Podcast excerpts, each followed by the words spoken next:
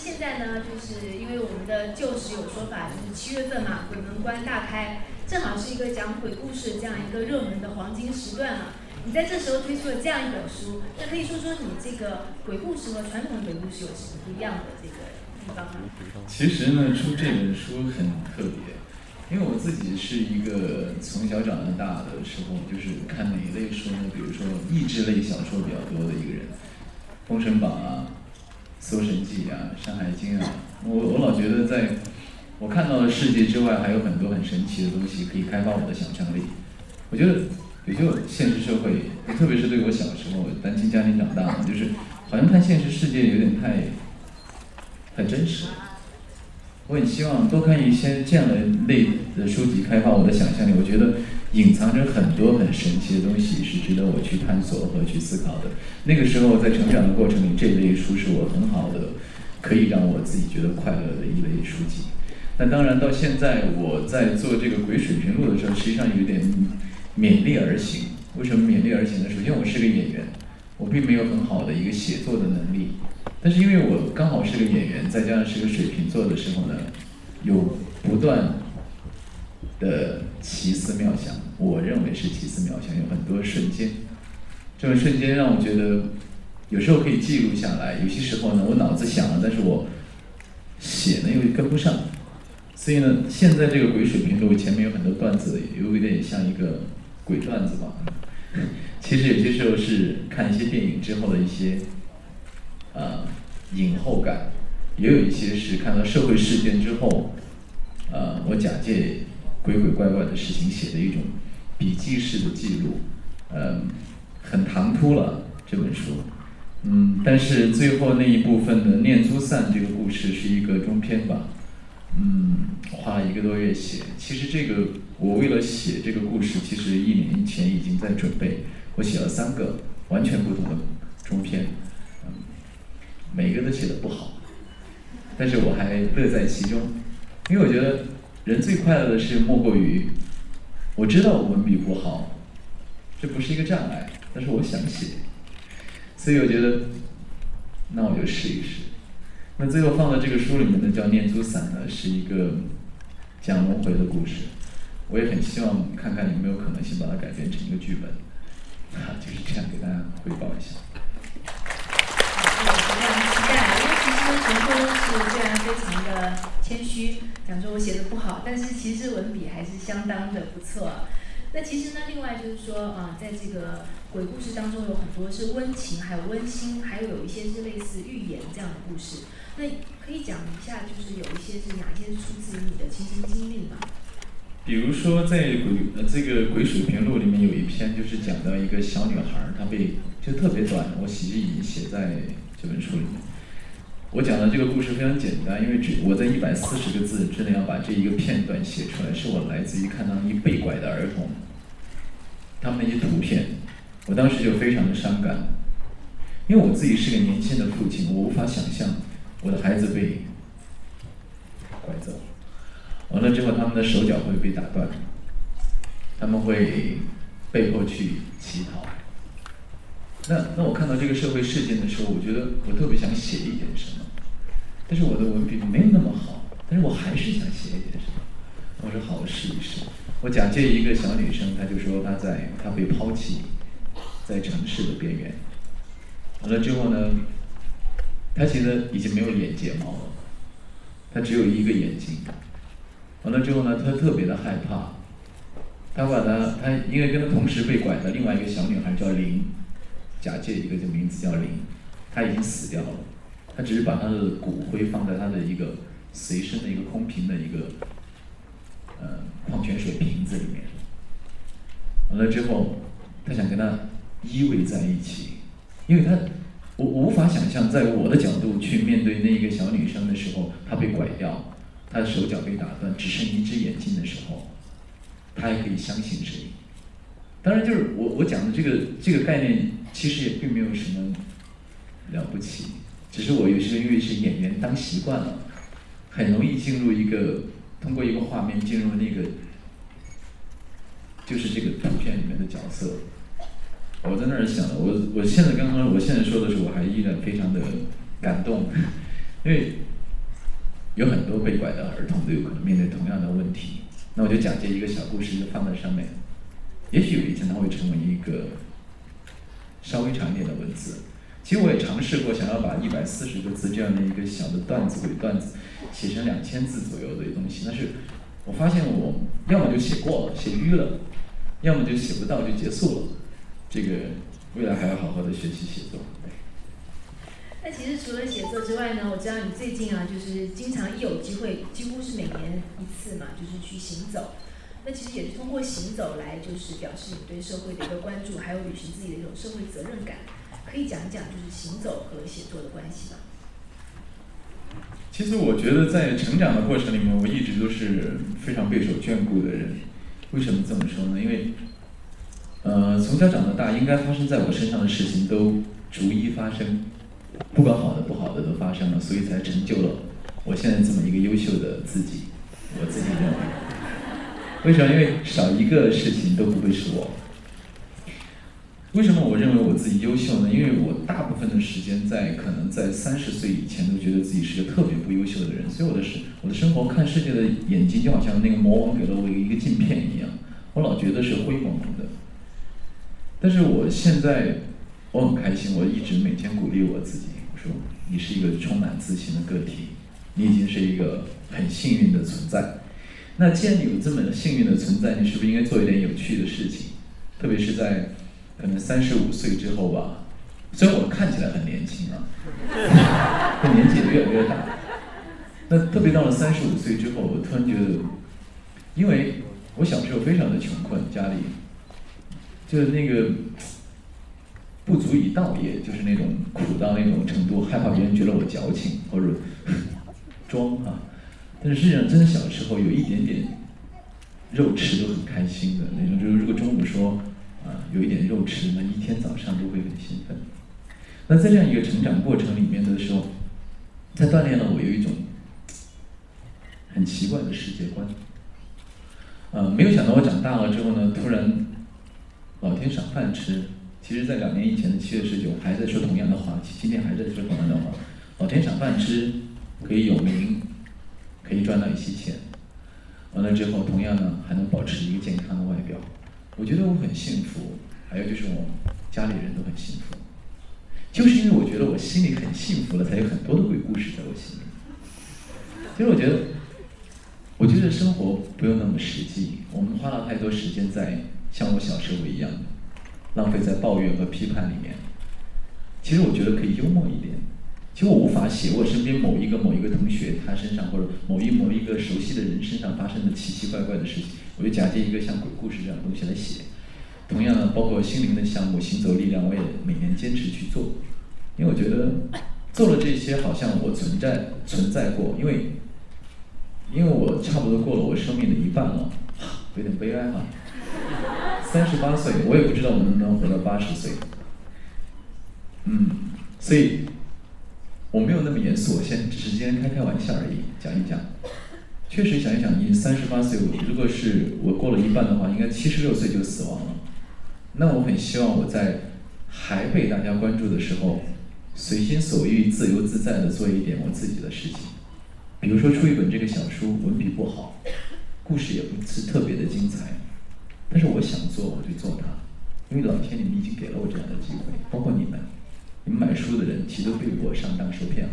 你满足了我可以自自在在做我自己想做的事情的这样一个结果，我很开心。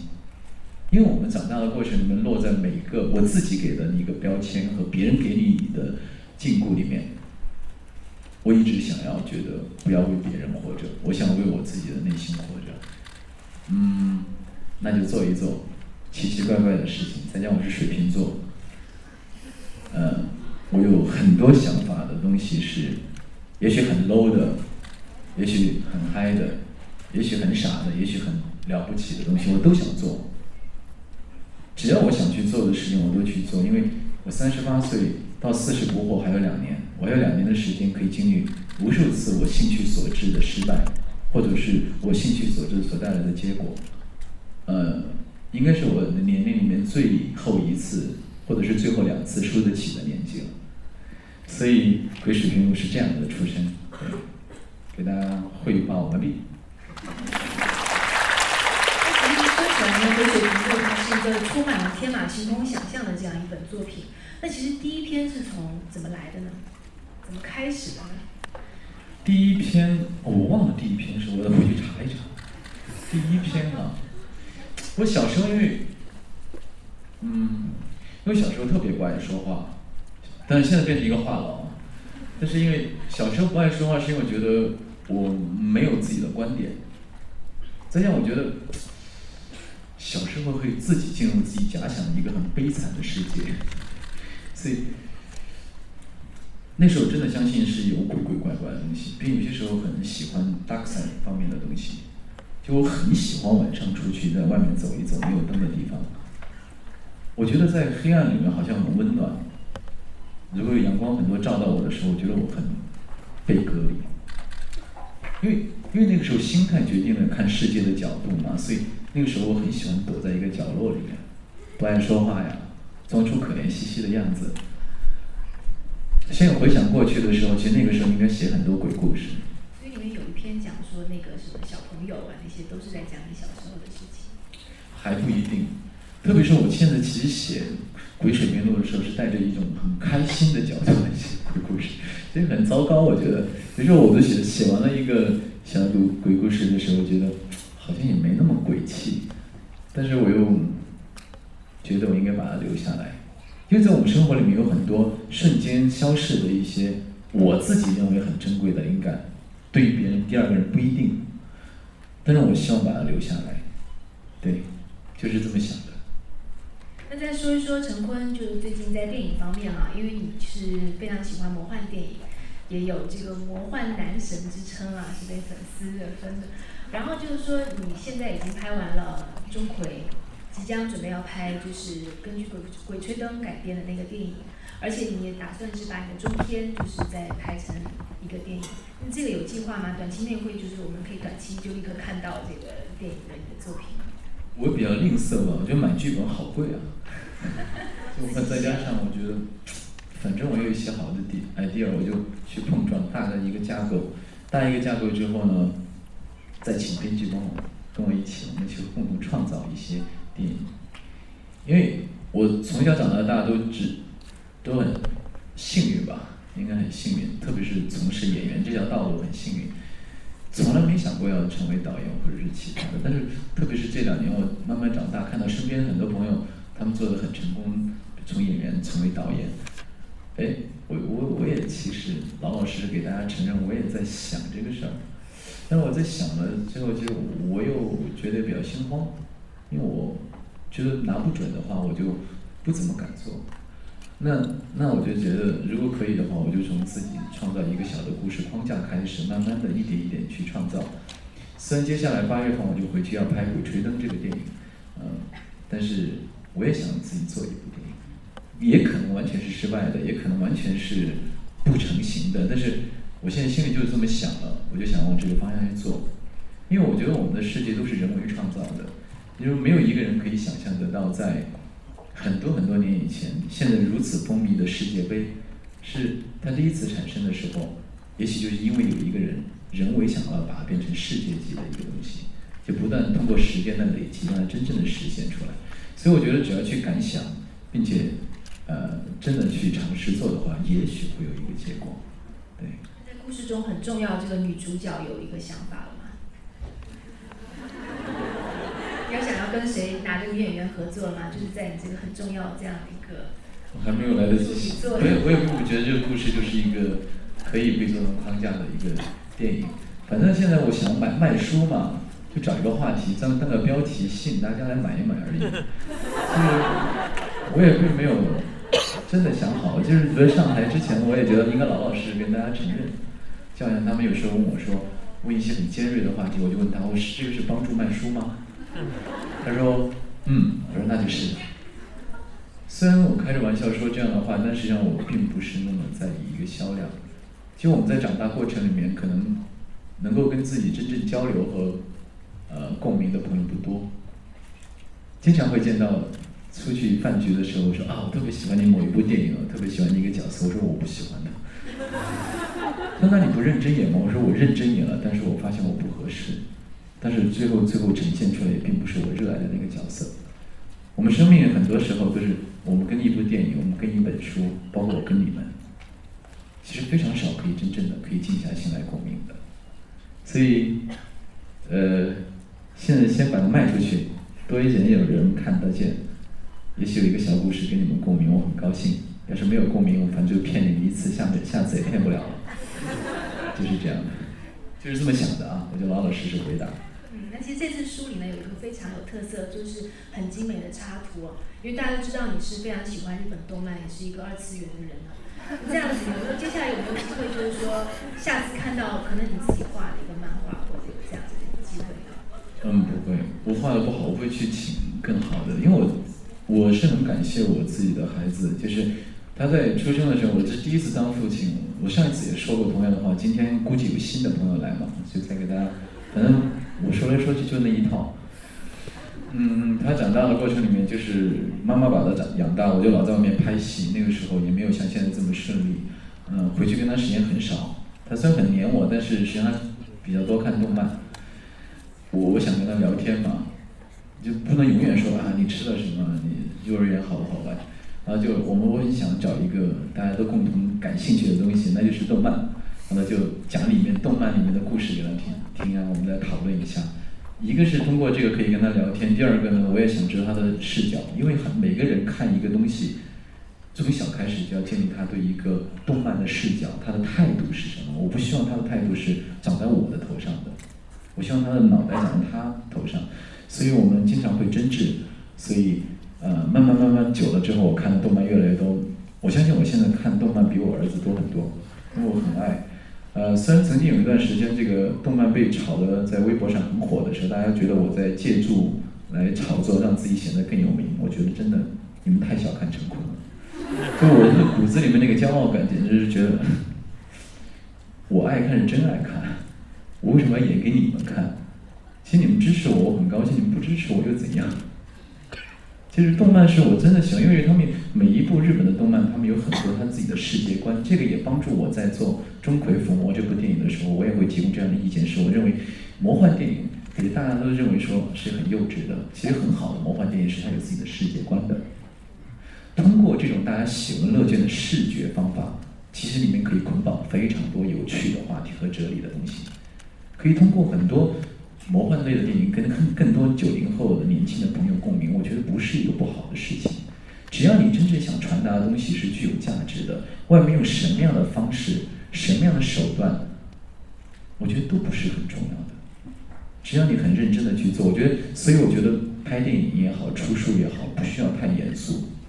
不是说，不是说文字不严肃，是说核心要严肃，可能外在包裹的东西我们可以。随顺一点或者轻松一点，所以，呃，到现在我已经看很多动漫，包括新的剧也在追，啊，其实我觉得任何事件，可能很多年年长的父母觉得孩子看动漫学不到东西，其实我觉得有心人在任何事件里面都可以学到东西。我在动漫世界里面学到很多东西，虽然我已经快四十岁了，但是我觉得我我很开心，对。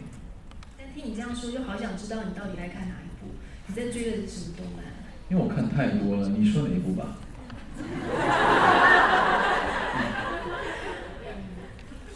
因为我看的真的蛮多，因为因为因为看看电影也多，因为平时我就看一些电影。上电影学院的时候，我看的比较多呢是严肃的电影，欧美的、欧洲的电影多一些，新浪潮时代的。因为那个时候年纪比较小，没有自己对电影的观感。然后我们在拉片的过程里面，哎，你们走了，再见。呃，所以更多的时候是年轻的时候对于一些严肃电影的尊重。我们那个时候看很多的电影，过了之后越长大的时候呢，看的电影的门类越来越丰富。嗯，之后又开始看动漫，动漫是也是分得很清晰的，有美漫，有日漫，也有一些香港的漫画，国内也有很多漫画。那我自己呢，慢慢在这个不同类型里面找到电影的语汇，包括镜头的角度。呃，这个是因为这来自于，因为画画动漫的角度和画面感，它是更自由的。那那我们在拍武侠电影或者是魔幻电影的时候，因为人为所带来的这个不自由度，有可能达不到那样的一个效果。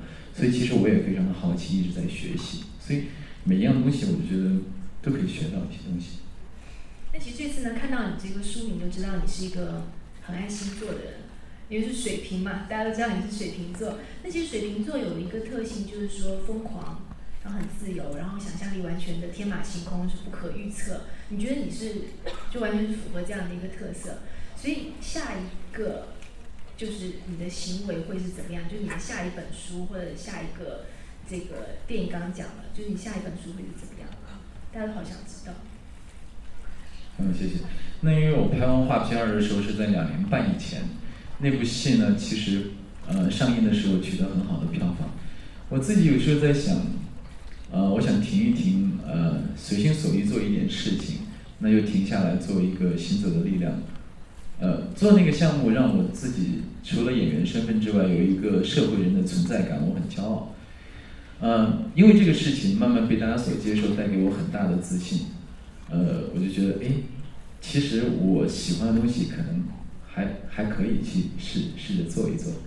那通过那件事情之后呢，我就慢慢开始做其他的，就不断的再去尝试随，其实那个随心所欲还是不是那么自由的。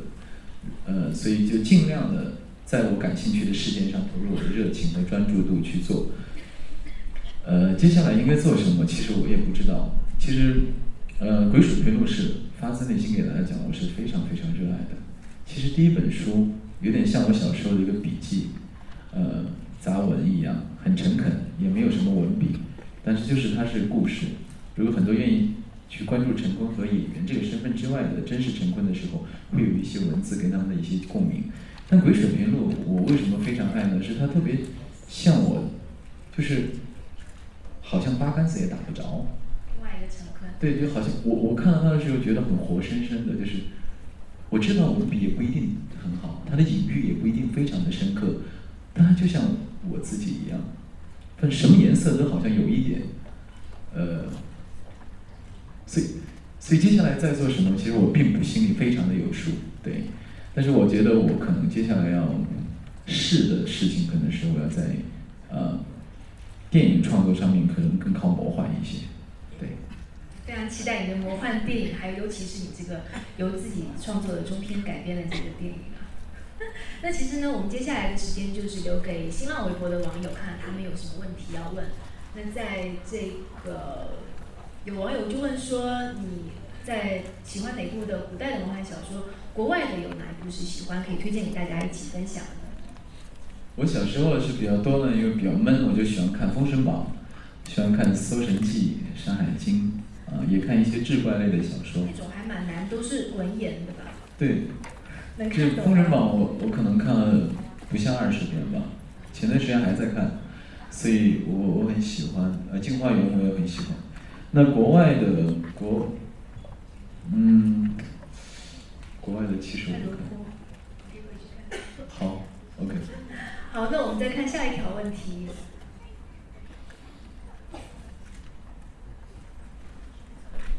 下一条。其实我还有一个很就是陈坤，你是一个很自由、很散漫，就大家觉得水瓶座是很天马行空的一个人。可是你的团队全部都是水瓶座，好合作吗？大家好相处吗？大部分人都是水瓶座。没有没有，不是全部都是水瓶座。好，那我们来看真正的下一条问题，麻烦工作人员把它调到下一条。还有就是现场啊，有很多观众如果想参与我们讨论的话呢，就输入“几鬼水平路井号”呢，就可以把这个问题呢是传到微博上，然后就也有机会被选中啊。但是就不可以直接这样由我们来选。然后既然微博卡住的话呢，就。卡住了是很正常的，不是？有些时候我们的生活就是每一个都是刚刚好。其实我很喜欢这种被卡住的时间，看到他突然在填补问题的时候那个表情，我就特别的感动。因为就像我自己一样，我我就前段时间去转西藏的冈仁波齐，你想想我做了三年在行走，走过五六千米，走了连续十天睡帐篷，都可以坚持下来。而前段时间我去西藏冈仁波齐的时候，一圈才五十多公里，我走完第一天的时候竟然生病，我走不下去了。那天晚上我在那儿睡袋里面躺不下去，我就坐在那里的时候，我突然觉得生命很奇妙，就从来没有一个，我们以为我们种下一个因发一个愿就一定会得到一个结果，哦，我爱一个人他一定要回报我，我想去转神山，我觉得我一定可以转他，其实不一定。我走第一天呢，第二天早上五点钟他们要出发的时候，我坐在床上泪流满面。我说，我说很糟糕，我说我走不了了。完了，他们说，你为什么会说出来？我说，我说转不了山是跟我有关系，跟你们看我转不转得了结束没有关系。我因为我想转这座山是我心里想做的事情，如果没有转完，只跟我有关系，并且这个事情教会我一个事情就是，没有一个事情。我们人生里面没有一个事情是应该既定有个结果的，所以其实也教会我很多的东西，就包括我很希望这个场子坐满一样，后面还是有好几排都是空着的。同样呢，就是我很希望每个人都听我说话，但是有很可能人都说拜拜。但这是我们的生命，就我们没有可能去控制到什么，我们唯一可以控制到就是自己对这个世界的观察，并且我们自己心里要有一个自己的世界。并且要活得很开心，这个开心还不是一个简单的，比如说卡住了，他说两句话，完了之后我们笑一笑的开心。我真的很希望大家知道，就是做我们想做的事情的时候就很开心，可能结果并不是那么如意。呃呃，还还在继续吗？这个问题？其实我觉得，应该对你的员工来讲，应该你生病的结果是很如意的吧？就大家都可以收队，不用行走了，因为行走是一个很辛苦的事情。被你怎么一说，好像是我勉励、强迫他们的行为。行走是一个很好的一个观察和静下心来面对自己内心的一个苦行。其实我们有些时候在想，其实我们的痛苦跟幸福是对比出来的。比如说，你们去山里面走了一走，你会发现，因为太艰苦了，相对于在城市里面某种某种艰苦的时候，你会觉得城市里面蛮幸福的。它是个相对的。我们在城市里面太多的顺利，虽然有很多抱怨，有很多满足，但有些时候真正的跟大自然在一起十天的时间，就把它当成是一个苦行，又何乐而不为呢？我们生活里面就是缺少了找苦吃这样一个主动性。我们都在找主动找幸福，其实我们也许试一试，可以主动找点苦吃，找点不如意，找一点儿，找一点。不顺你心的时候，当成是一个练习和对自己成长的助力，我觉得也不是一个很大的问题吧。我绝对不会带你去的。你刚刚说那段话之后，我要给你重新洗脑了之后再回来。就是有一种禅修的味道在里面，对不对？对呀，你都已经明白了，为什么还要这么说？没慧根。就可能我的那个不够啊。那其实呢，接下来呢，就是我们应该进入这个。新浪停了。没有，青浪已经不行了，我们这样子。我们不如呢，直接是进入我们接下来的一个。因为经常会出现这种不可控的场面的时候，我都特别高兴观察一下。现在蛮开心。对，我都很喜欢戳穿这种，就是，哎，来了。是说回水平路是用魔幻说现实，还是用思维发散一个虚拟的魔幻世界？有点难回答，是不是？换一个有没有？不不不，这个问题我尝试回答一下。就突然走到西藏呢，是小时候一直想写笔记和杂文记录下的一个事情。大家做做书的时候呢，做了一些润色。嗯，鬼水平路呢，就是我小时，就是我这几年，呃，慢慢开始写短文字的时候留下来的一些小灵感。它并没有，并不是每一个故事都是剖析着什么，因为我没有那么深刻。有些时候就是一个灵感，或者一瞬间出现的一个小精灵，我就把它尽量把它记录下来。呃，魔幻世界呢，一直是我所认可看这个世界的角度，因为我觉得我们的现实生活其实很魔幻，也很荒诞，并不比电影里面差，也不比书里面魔幻世界里面差，就是我们现在的现实生活当中就充满了魔幻的色彩。但如果你去感受的时候，会觉得非常非常有趣，就像看一部电影。所以这是我的感觉，好，那我们看还有没有下一条问题啊？哎，真的还有，那就那个 魔幻的定义是什么？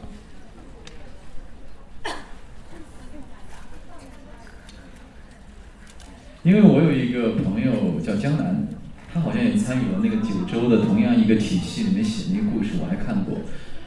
我什么都行，我只要觉得够嗨的。或者是我没见过的，我都喜欢。当然，对于我自己是一个神话控，并且我们东森九歌这个读书团队也一直尝试在明年会推出一些魔幻类的作品，啊，当然不是我写的。但我只是觉得，有可能在现实题材之外，有一些这样有趣的魔幻题材的小书，给大家平时娱乐一下也很好。如果呃可以做成一些文艺作品、文化作品，也未尝不可。呃，但是我是很希望神话体系里面有它的自己的世界观和每个人个性化的东西的，不是一个千篇一律的。那蒲松龄老师他的那个方式，其实其实对于我来说就很很借鬼故事。呃，抨击或者是表达社会现状，我没有这个文学功底，再加上，对，不不是那么，对，这突然搞这句话有点顶，反正就是尊重我，对。